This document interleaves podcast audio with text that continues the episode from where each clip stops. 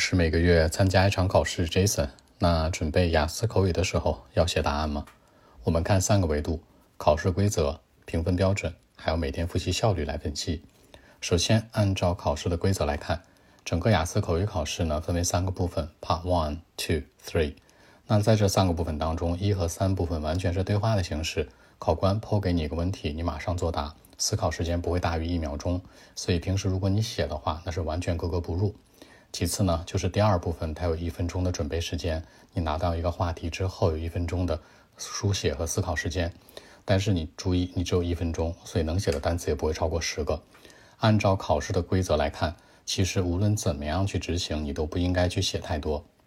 那除非有那种题特别难的，或者完全没思路的，你去思考去写一些。正常的尽量不要去写，因为你要按照考试的规则来。很多人平时写很多，那第一、第三部分对话的形式就会出现一个问题，比如呢，考官问一个问题，你想了三秒、五秒，甚至十秒钟以上才能回答，这个时候是非常非常影响分数的，大家一定要注意。除了第一部分，还有更重要的第三部分也是这样。那其次，按照评分标准来，我们知道呢，评分标准当中呢，它有语法、有词汇、发音，包括你的逻辑等等。其实，在这些之上，有一个最核心的就是你是否背诵。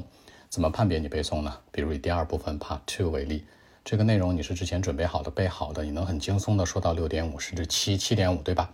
但是考官也会发觉你是不是有点背诵的痕迹，那这个时候他第三部分的问题就会提升一些难度，可能呢会问一些对应你答出来分数的一些题，比如你是五分的水平，但你背的这个口语特好，你背到六点五，对不对？这个 Part Two，那第三部分考官提问也会问六点五水平的题，那这时候你跟他就匹配不上了。考官一下就会发现，哦，你是背诵的。那这个时候，如果让考官发现模板痕迹，发现是背诵的，是非常影响分数的，因为你第三部分对不上嘛。除此之外呢，就是你背的 Part Two 那事儿也会有很多相似的模板，包括一些雷同的设计。那考官也会听出来，毕竟人家就是干这个的。所以呢，从理论上来讲，无论是按照考试规则，那还是按照评分标准来讲，你的背诵都会影响分数。当然。背诵不是一件坏事，你依然可以通过背诵的方式去提升的词汇、表达、语法、发音、逻辑，对吧？但是不要拿百分之九十九的精力去背诵，你应该百分之九十的精力呢以自主的逻辑为主，百分之十去背诵一些。那第三，按照复习效率，很多人觉得复习口语的话，复习效率很低，为什么呢？因为你超级累。你想一想啊，官方的考试呢，其实 Part Two 大概会有四十到五十个。它对应的 Part Three 呢，要乘以六个问题，也就是二百四到二百五十个。那这个时候呢，基本上你加在一起，第二、第三部分就小三百个题了。还有 Part One 呢，Part One 的数量呢，也是往五十个以上走。所以从这个角度来看的话呢，你要准备三百多个、四百个题，每个都背诵，你也会很崩溃。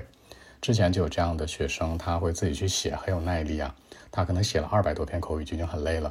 你想，你写这么多，会不会更累？而且别说都背下来了。所以呢，最好的复习效率是什么呢？你第一部分呢，尽量随性一点去答，因为它没有那么难，不要把它弄得非常非常的多么高逼格呀，特别难。第二部分正常按你实际的生活节奏去讲，可以有一部分写一些。到 Part Three 的时候，你应该重中之重去练习它，因为最后能否上分，比如说从五点五上到六，六点五上到七，这个点五的跨越，跨越一个分数阶层，主要看 Part Three。所以说你应该在这个地方努力。但是现实当中，很多人呢，很用心的准备 Part One。然后很用心的准备 Part Two，Part Three 基本就不管了，甚至说觉得哎呀，反正它也是随机提问。